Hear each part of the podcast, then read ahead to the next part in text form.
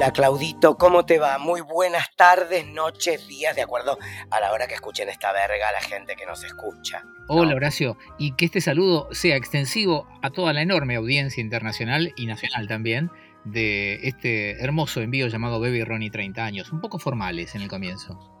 Eh, sí, pero me acaba de pasar un accidente horrible, una mierda. ¿Lo qué? Porque me acabo de, me acabo de preparar un té de Jean Jabre. Y, eh, es, perdón, ¿se dice, ¿se dice así en francés? ¿En serio? Sí, Jean Jabre. ¿Y cómo se dice? Eh, en, en, inglés es ginger. Ginger. Y en español es jengibre. Jengibre. Y como está rayado, no puedo tomar el té porque me entra todo el el cacho de ralladura por todos lados. Claro, tenés como que tenés que tamizarlo, tenés que eh, colarlo, hacerle algo. Meterlo como en alguna cosa, pero bueno, eh, ahora ya veo, si me empiezo... Ahora que dije colarlo, eh, me enseñó hoy eh, Katy Fulop, mi compañera Katy Fulop. Todo te enseña, todo te enseña Katy Fulop. Fue muy divertido lo que me enseñó hoy porque yo llego al ascensor antes que ella y veo que ella está entrando al edificio, entonces le detengo la puerta para, para sumarla. Entonces le digo, dale, subí que te llevo. Y me dice, eh, me, ofreciste la cola en el, en, el, elevador. Le digo, perdón. Me dice, sí, cuando alguien te dice, viste el famoso, che, te tiro a tu casa, ¿querés que te lleve a tu casa? Este me, me, dio, me dio la cola, me ofreció la cola. Me dio la cola, me dio la cola, ahí está. Así eh, que literalmente yo le di la cola a Katy eh, Fulop en el ascensor le entregaste la cola a Katy Fulop. Y ahora que decís esto, yo puedo agregar algo a lo que estábamos hablando en el capítulo anterior, que era España Cañí, o cojones, o como quieran. En una nota que le tengo que ir a hacer a las Azúcar Moreno, o sea, creo que en mi vida pocas veces vi, creo que las hermanas Williams, dos mujeres tan tuneadas muscularmente como ¿En serio? Eh, Encarna y cómo llaman Toña eran Encarna y Toña no eran eh, una cosa así que las hermanas Azúcar Moreno entonces ah, entre en, una discoteca más que las Pombo ponele eh, ¿La enana? No, las Noelia. No, ¿te acuerdas que estaban las, las hermanas Pombo que no eran hermanas? Y que... que eran primas, como, como las como las como las griegas. ¿Cómo? ¿Las griegas no son hermanas? No, creo que son primas. Me estás jodiendo. O son hermanas. Creo que son hermanas. Estas no son hermanas y eh, una se dedicó al físico-culturismo y está como esculpida. Es tremenda. No, no, no. Igual estas, yo creo que era la sangre eh, gitana. Claro. Vos sabés que, me, enteré la semana pasada que em, yo, pensé que solamente gente, bandas nuevas podían. Em, hay un festival en España que es el de Benidorm, que es el clasificatorio para Eurovisión. Eurovision. Tuve que cobrar, eh, cubrir el festival de Benidorm. Ay, guárdamelo para otro día entonces. Eh, pero lo que me enteré es que ellas quedaron en el camino. ¿Me entendés? O sea, que se habían anotado, estaban en, en carrera y quedaron, eh, fueron eliminadas en una instancia intermedia del festival de Benidorm, lo cual es una verdadera pena, por supuesto que Benidorm es donde eh, es la famosa canción de Luis Aguilé. No, va, será, pero, no, no era Benidorm. Él no decía Benidorm en la canción. No, él, hablaba del el, el resort que ah, vendía. Era en Benidorm. Bueno, eh, bueno, eh, volviendo a la anécdota, porque vos sos el que me está sacando del curso de la información. Sí, es cierto. Em, volviendo a la anécdota, en un momento dado, le pregunto a una de las dos, no me acuerdo si era eh, Encarna o, No, para mí eran, No, era Antonia, eh, Antonia, eh, bueno, no importa, Encarna y Tonia, pues ponele. Mm. No importa. Pepa y Lola. Eh, entonces, Pepa y Lola, ahí está. yo, en ese momento se podía tocar a la gente sin que sea acoso sexual. Vos, vos, eras, de vos eras de tocar mucho. Yo ya, y ya pedí disculpas a Marisú Papaleo perdón, eh, bien hecho está. A Joey Campobasi, ¿le pediste disculpas? No, porque a Joey Campobasi le gustaba. Me acuerdo del día que, le pegabas con la mano bien abierta mira, mira, vos esto no lo podés hacer. Y me decías, mira, se mueve como si fuera dulce de batata en la lata. Es así, es que esos son los culos de mujer perfecto. No tiene que ser una piedra. Y a eso voy. En un momento dado le pregunto a esta cómo hace para tener el culo tan parado. Y como, como en ese momento no podía decir culo, yo lo que le dije es, ¿cómo haces para tener la cola tan parada?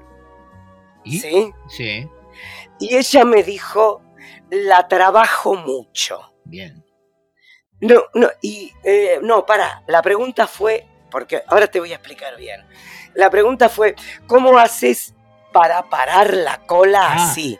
O como para parar la cola, Sí. era la pregunta. Y ella me dice, la trabajo mucho. Y me hace con la mano el gesto de una coctelera. Ok, bien. Como que está agitando una coctelera, ¿se Sí, entiende? ¿Se entiende? Eh, me lleva mi productora, que ahora no me acuerdo el nombre, aparte de la nota y me dice, Ronnie, coño, aquí la cola es la polla. Ah, ah, Entonces ya le había dicho, ¿cómo haces para que no se caiga la cola? claro. Y ella me decía, la trabajo mucho. Pobre, te contestó con total sinceridad ella. Igual creo que lo conté horrible. Creo No, que no, no, no. debe ser que no estoy drogado. pero se entendió. De todas maneras, eso es historia de la semana pasada, del episodio anterior, en el año 2006, porque esta vez hemos decidido en esta idea, porque esto vamos a blanquearlo, nosotros cambiamos un poco el formato porque queremos ser un podcast serio. Queremos eh, aspirar a premios de podcast y queremos ser considerado un podcast de historia, ¿sí?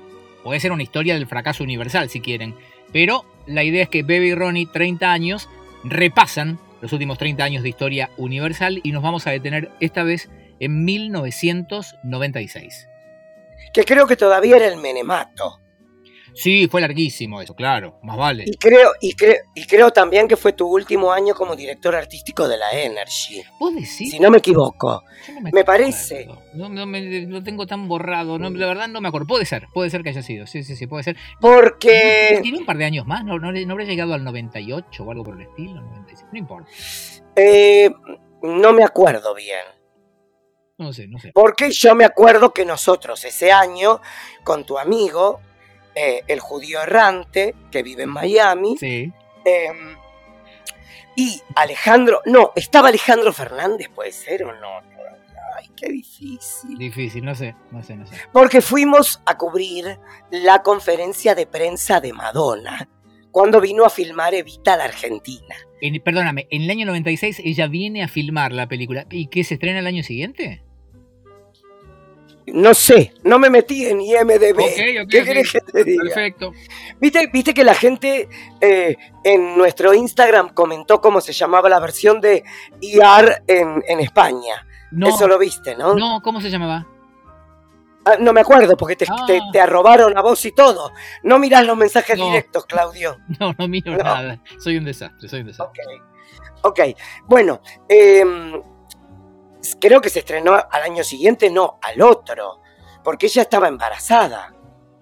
Eh, me da como, peli como estrenada en 1996. Así que fue todo ese año, de alguna manera. O sea que la grabaron como un videoclip en 15 días.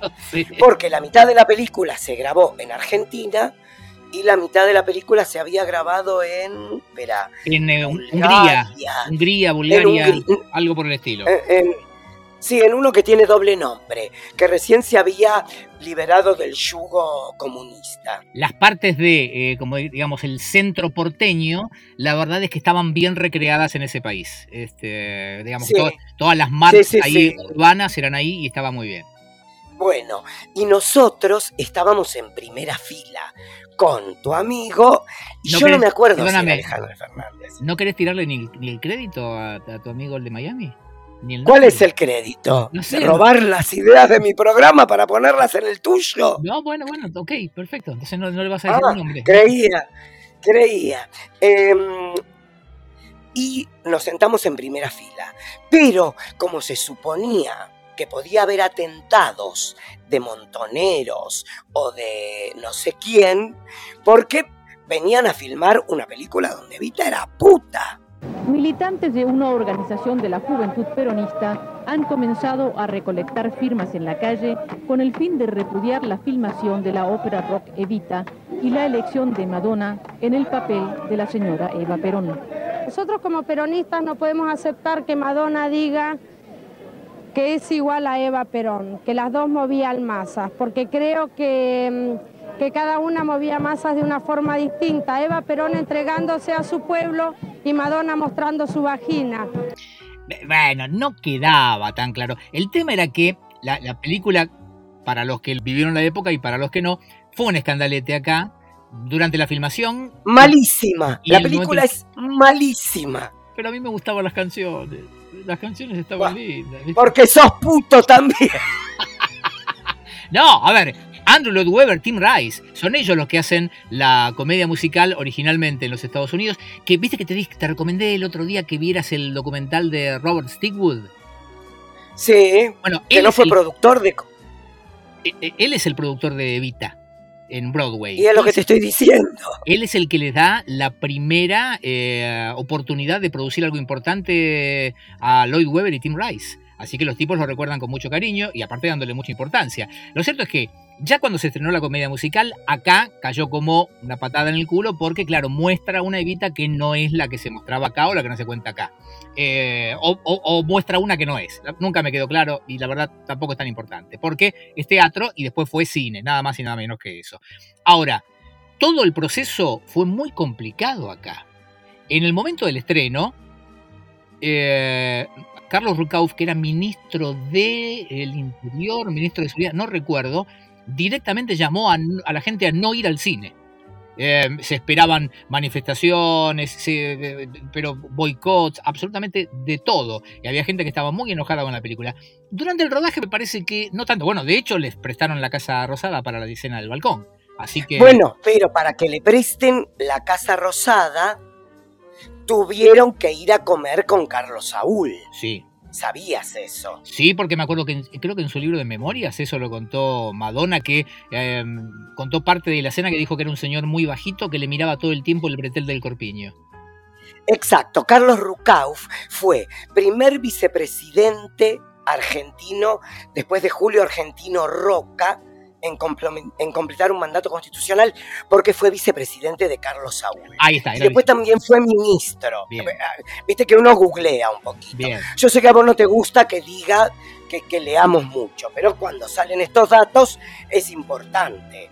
Y tenía entretejido tipo eh, Alberto Martín. Es cierto, es cierto. Sí, sí, sí. Y yo lo conocí en el casamiento de Jorge Ginsburg con Andrea Stiebel. Mirá. Que al final del casamiento, o sea, el casamiento suponete empezaba 12 del mediodía y terminaba 12 de la noche. Y al final terminaba con una orquesta, escucha esto porque es increíble, de 26 músicos tocando New York, New York y fuegos artificiales que escribían Andrea y Jorge en el cielo. Ay, por favor. Espectacular. Mm, No, espectacular es poco.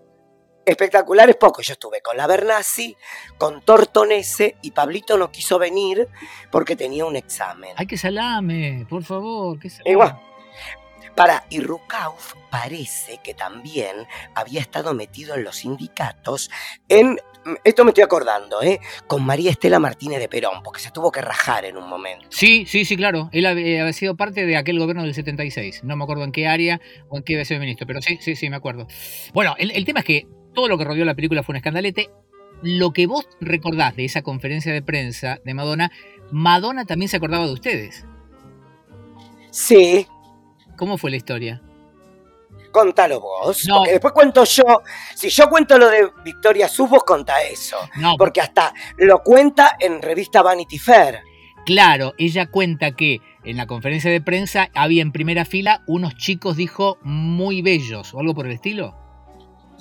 Unos chicos muy bellos, habrá querido decir muy putos, pero bueno, Estaba porque aparte el, el amigo, el judío, ¿cómo era? El, el judío errante y estabas vos. el judío Ah, errante y el otro, y el que fumaba, y el que fumaba.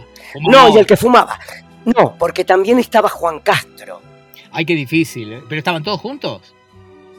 Eh, estaba en la misma fila. Ah, el Dream Team era eso, claro. Y bueno, sí, faltaba la peña, pero en esa época no existía. Todavía no le importaba. No había, claro, no había nacido, era, era camarera en un avión. Una vez yo le dije, ¿qué, ¿qué me venís a hablar vos de artista? Si cuando yo estaba en el underground, vos eras sirvienta en un avión. Mira, justo en estos días, ¿cuándo fue? ¿El, el lunes o martes? Ayer. El lunes. Eh, me, me, mandó de regalo la gente de la Fundación Huésped una remera muy linda de Fernando, eh, porque claro, era el cumpleaños y eh, viste que hace eso siempre la Fundación, de que podés sumarte como donante y te regalan una remera. La de este año es muy linda, con algunos personajes. ¿Pero de- qué donás? ¿El virus del SIDA? No, no hace falta. Ya tienen ellos. No, no, no, no. donás Por plata. eso. ¿Y qué donás? Donás plata, por muy poca plata por día, te convertís en, en donante de la Fundación Huésped, es eso. Pero está muy lindo. Bueno, eh, en la conferencia de prensa se armó una especie de tole-tole porque los periodistas, en el, en, eh, citos en el lugar, que era en el palacio, ¿cómo se llama? Donde estaba Michael Jackson, El, el- donde estaban los Guns N' Roses. donde estaba el Hyatt, atrás. que- Atrás del Hyatt. Exacto. Que el Hyatt lo había construido, eh, como si te dijera, Dodi Al-Fayed, un trucho de estos, eh, árabe, que había venido a la barquita de armas a la Argentina y lo había dejado Menem. Sí, ¿Sabías eso? sí. Eh, mientras yo cuento esto, vos googleá de quién era el Hyatt. Que ya no es más Eh, el Hyatt, no me eh, acuerdo cómo se llama ahora. No, bueno, googlea.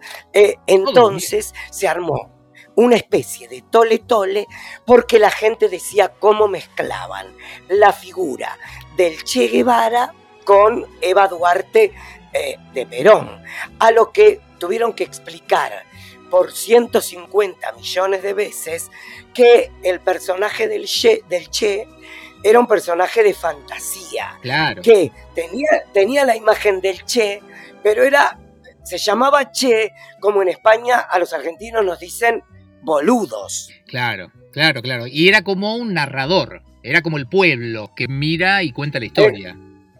Exacto, que tranquilamente podría ser el Che Guevara, Sí. que mira de afuera y cuenta. Sí, sí, sí, sí, sí. Em, Entonces- Cuente, cuente. No, no, no, hiciste un silencio. No, no, no, porque me, me quedé pensando en lo del. El- Ahora es el Palacio Dujau, o Dujó, no sé cómo le dice. El Palacio, el Palacio Duo. Dúo, ahí está. Y no logro ¿No descubrir- dice quién lo construyó? No, eso, ese dato lo deben ocultar. Así que habrá que buscarlo en notas periodísticas. Escúchame una cuestión. Bueno. El tema es que, Yo vi Evita en Londres ¿en qué año? con eh, el- la heladera argentina, con la Frigidaire. ¿Quién es la heladera argentina? Eh, eh, Elena Roger, que sabes que en, en Broadway duró un mes, la odiaron. ¿En serio? No- Fue un fracaso absoluto. Todo lo que les había gustado a los ingleses, que era fría, distante y calculadora, a los americanos, que ellos tenían la versión de Patty Lupone, Sí, que era como un- un powerhouse, ¿entendés? La odiaron por fría. Entonces no podían creer que un personaje como Eva Duarte de Perón sea fría y calculadora. ok. O sea que en Londres le había ido bien y en Broadway le fue mal. Esa fue la historia. Muy mal. Y otra que cuentan, que todavía no está comprobado, que le habían ofrecido hacer de Vita, es a Nacha Guevara. ¿En Broadway? Y Nacha en Broadway. Sí. Y Nacha Guevara dijo que no, porque no estaba de acuerdo con la ideología de la obra. Por eso ¿Qué ella, después hizo su propia Eva. Exacto, anda a comprobar si es cierto. ¿Sabes qué me acordé y ahora? otra, Me acordé ahora. Perdón, este sí. dato. ¿Te acuerdas de la primera película Superman? sí, Bueno, eh, hay una escena, eh, la película Superman debe ser también de mediados de los 70, este, o sea, de me acuerdo 70. la, cuando él salva el, el bus. Claro, ese colectivo en Nueva York, bueno, en realidad en Metrópolis, tenía en uno de los costados, en uno de los laterales, la publicidad de la comedia musical de Evita. Acá la cortaron, porque estábamos en plena dictadura. Esa escena... Exacto, no aparece esa parte. Exactamente. Otra que hizo Evita fue eh, Valeria Lynch, Sí, que la hizo en México por dos años. sí, claro. Un éxito impresionante. Y cuando ella viene y canta acá Evita en una revista, No llores por mi Argentina, que era, viste, Moria Kazan, que en un momento dado salía como de un, como de un, una máquina tragamonedas. Sí. Y tenía un signo pesos en cada teta y otro en la concha. Y eh, uno de los cuadros era Valeria haciendo eh, las canciones de Evita y después los clásicos. Viste que te ponen números musicales, sketch y un, un- un artista que canta, Sí. tipo variedad. Claro, un varieté. Yo, yo ya la conocía a Valeria porque yo había trabajado de asistente de escenografía en Están tocando nuestra canción, que eran ella con Víctor Laplace, Sí. que yo lo conté en el programa de Andy Kuznetsov esto. Mira. Entonces yo tenía, que me habían mandado de México, un afiche de Evita que estaba Valeria y arriba decía estupenda. Entonces yo se lo llevo a Valeria. Y cuando Valeria mira la foto, me mira como con lágrimas en los ojos y yo dije, ay, me va a amar. Y me dice, Ronnie, debe ser la peluca más berreta que usé en mi vida. No le importó ni siquiera el elogio, nada. No, nada. Porque era que le hubieran puesto una torta de los dos chinos en la cabeza. Bueno, ya que hablas de Evita, que hablas de pelucas, no podemos pasar de largo a Esther Goris. ¿Sí? Que Y yo, que fui el primero que cantó No llores por mí Argentina en un escenario argentino con Divina Gloria y eh, Victoria Sus en 1982 en el famosísimo Ronnie Go Home. Sí, señor. Y mirá cómo terminamos hablando de Victoria Sus. Exacto. Y Trentuno, que Trentuno hacía los efectos. Contá un poquito quién era Victoria Sus. Y, y- y cuál era su Victoria relación Sus. con vos y Mm. con nosotros. Espera que tomo agua. Dale. Empezá vos, dale. Bueno, la historia dice empezá así. En una época con Ronnie hacíamos un programa en radio que se llamaba High Energy y Ronnie era el encargado de acercar gente extraña. Freaks, Sí, digamos. yo, ojo, yo reconozco mi cuota parte de responsabilidad. Yo acerqué a Axel Kuchevaski, eh, acerqué... Y acer- yo a Victoria Sus. no, vos acercaste a Peña en un momento. eh, Sí. Acercaste, pará, la detective... ¿Cómo era? Pamela ¿Quién? se llamaba. ¿Quién era esa? Pamela. Hablando de... Una que era detective, una mujer que trabajaba de detective que era buenísimo. Era. Seguía por orden de, eh, de gente a persona que tenía deudas. Era como una repo woman. Sí, sí, era genial. No la pudimos sostener mucho esa columna, pero era maravillosa. Eh, ¿Sabés por qué? Porque no tenía remate. puede ser. Me acuerdo perfecto. Yo aporté también a Luciano Guernique, un abrazo para él, que era el periodista deportivo, Sí. hasta que se, se- descanse. hasta que se ofendió. Eh, pero vos Sí. un día Pero dijiste- yo no lo. Para. No, no, no, no, no. Para. Yo nunca lo acosé. No, se sintió ofendido, nada más. Porque había un gay. Se sintió ofendido. Bueno, bueno, hay, hay gente que no puede trabajar en esas condiciones. ¡Ey, ey, ey! Respetemos, ey. Para, hablando de eso, ¿puedo meter un bocadillo? Sí, La estuve viendo a Florencia de la B ay, en Intrusos. Sí. Florencia, deja de dibujarte la cara. Es un monstruo. Es Jesucristo maquillada con peluca. Porque se afina esa nariz que tiene de India. Y se nota. Pero pará un poco. Le, le pregunté a mi hija, a la maquilladora, y me dijo, no, la- el que lo maquilla es, el que la maquilla es un genio. Me parece que es muy conocido. Bueno, se le notan. Sí, pero se nota, ¿viste cuando le hacen todas las sombras en la cara? Como, le, como Casalla. Se nota todo. Sí, se nota todo. Sí, le dejaron la nariz de Bambi. sí, Como el- sí. Exacto, como el pocito que se hace casela. Como el día que vinieron los Army of Lovers a Telefe y descubrí que la cantante, que era muy escotada y muy pulposa, en realidad tenía una sombra sobre las tetas. Y eso le daba Sí. profundidad. En realidad tenía tetas chiquitas, pero en las fotos y en los videos parecía que tenía unas tetas enormes por la sombra que le hacían. Bueno, el tema es así. Pero pará, pará, porque el cantante petizo de Ace of Base tenía una ametralladora entre las piernas. Pero eso no era Porque cuando fuimos.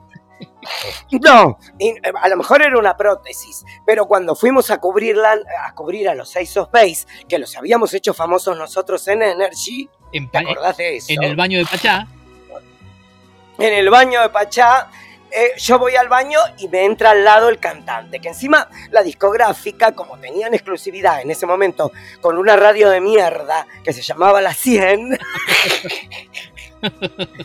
eh, no dejaban que me den nota. Entonces yo estaba meando en un, en un cuchitril y al lado estaba meando el más petizo de los dos. ¿Te acuerdas que eran como dos rubios medio lavados? Sí, no me acuerdo cuál de los dos después descubrieron que era nazi. Eh, Eh, espera. No me acuerdo. Eh, mira, este la tenía cortada, pero a lo mejor era de, de, de- de higiénico. Puede Espera, ser. vamos- espera, Ace of Face, estoy poniendo para ver la imagen y te digo cuál es. Uno era Jonas, Eh, no sé cuánto. El que, el que, el más bonito. Había uno que tenía cara de gordo, Sí, que parecía DJ de joven, ese es el nazi, me parece. Ese es el nazi. eh, y, a- y otro que era más bonito. Ese. Bien. Era por eso también hace a esta historia que ya te conté en otro capítulo, que los alemanes, los nórdicos, no tienen nada que envidiarle a los negros. Bien. Bien. Avancemos. Eh, No sé cómo llegamos a... No, yo lo que estoy pensando es que te hubieras sacrificado y hacíamos una nota, pero bueno, en fin. No, no, no diste todo por Energy en aquel momento. Es que no te dije que no, no me dejaba No. la gente de prensa. Ah, no, hubiera sido un poco más lejos. No importa, no importa. Sigamos. No porque me hubieran denunciado. El, Hoy estaría detenido. el tema es que eh, un día dijiste, mira, tengo una amiga que puede hacer unos personajes, que yo te y ahí aparece en nuestra vida o en la mía, Victoria Sus. Haciendo la intercomunicadora intergaláctica. Sí. Que cómo era. Contalo vos. No, no me acuerdo, si no me acuerdo cómo era el personaje, no me acuerdo. Estaba Era loca. una mujer Eso me acuerdo. Sí. que Estaba loca, cosa Bueno, que después pero- hizo mucho más claro. Bueno, eh, ella había trabajado conmigo en Supermatch. Y era la que me denunciaba con la producción diciendo que yo hacía chistes muy fuertes para el público que veía el programa. Es cierto. Pero igual yo sabía que estaba mal de la cabeza. Imagínate que una vez se quiso suicidar. Esto no lo conté. Me parece que no, no sé. Y eh, se encerró en la cocina, Ah, sí. puso todas... Lo conté. No, pero me acuerdo yo de la historia. Sea, esto es verdad de Dios. Eh, puso todas toallas abajo de la puerta, en los marcos de las ventanas, para que No no aire. entre aire. Exacto, tapó todas las ventilaciones y abrió el horno. Sí, sí. Se puso a escuchar música en un Walkman que le había regalado Horacio, una ex pareja mía, el famoso de Me hiciste tocar el timbre. Sí. Y una hora y no pasaban. Parece que querer suicidarse con el gas debe ser dificilísimo. Porque dice que en un momento se aburrió y tomó la decisión de prender un pucho. Quemaduras de tercer grado tuvo. Explotó la cocina. Estuvo pelada seis meses como si estuviera con quimio. Pero un fracaso. No es, no es gracioso. No, nunca, jamás. El tema es porque. Físicamente, físicamente Sí, era como Alejandra Sala judía. la otra sala, la de antes. La, la antes, la anterior, o sea, el mismo humor, la misma, o sea, un- o sea, lo que quiero decir es que era una genia.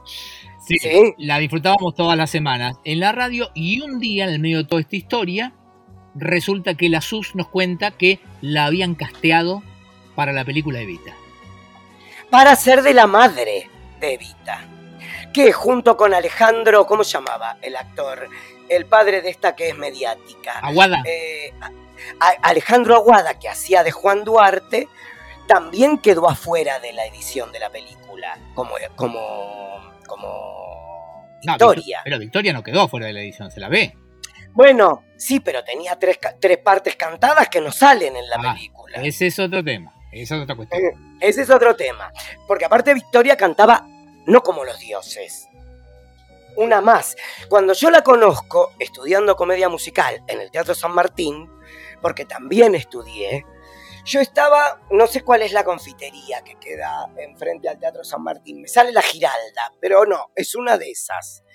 Y entonces yo llegaba a la puerta del Teatro San Martín para entrar y escuchaba que de enfrente ella cantaba People, people who need people. People, people who need people. Exactamente igual que Bárbara. O sea, se escuchaba en toda la cuadra con los colectivos. O sea, era, era una diosa. ¿Sí? El tema es que la SUS participa de la película, tiene un enganche especial con Madonna. Madonna también se acuerda de ella cuando escribe ese artículo para Vanity Fair, ¿no? La menciona. No, claro. Madonna lo que hace es, en ese artículo, es un artículo especial, como una especie de brochure, se dice. Sí, era una especie como diario de filmación, ¿no? Una cosa así. Claro, pero era aparte Sí, de sí, la sí, sí. revista. Vos sabés que yo todavía la tengo. ¿En serio? Y mm, sí, eh, y cuenta que ella se había hecho muy cercana a la actriz que hacía de su madre. La hija de puta no la nombra. Sí. Podría haber llamado y preguntado. Pero Sí, bueno, pero no. es Madonna y sabemos que es una conchuda.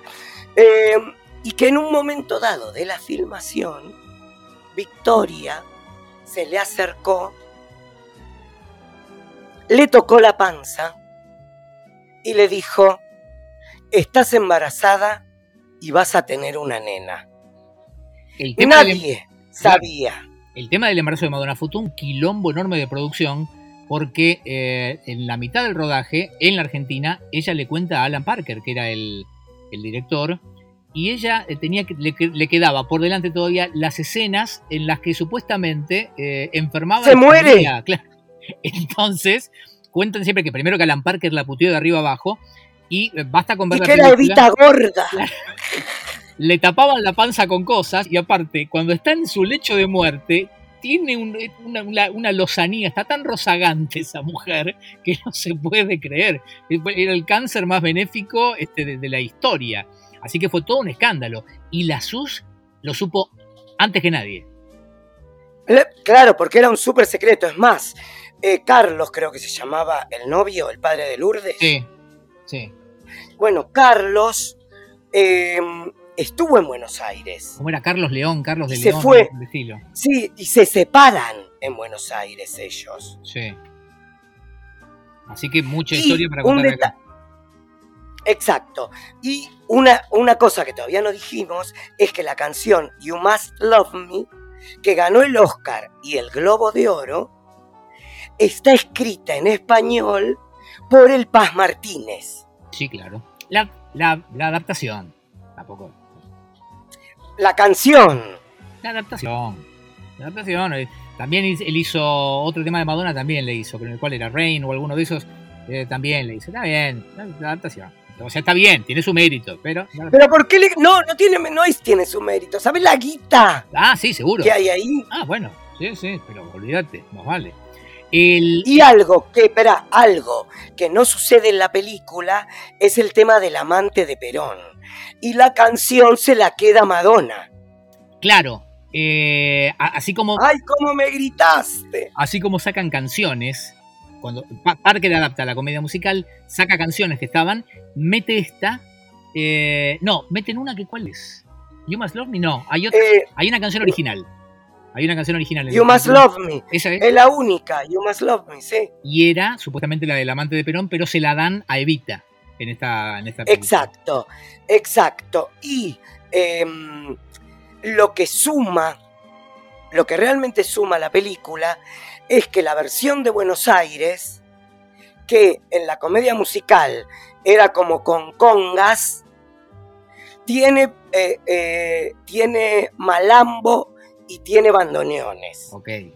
O sea, los arreglos de la película son realmente geniales.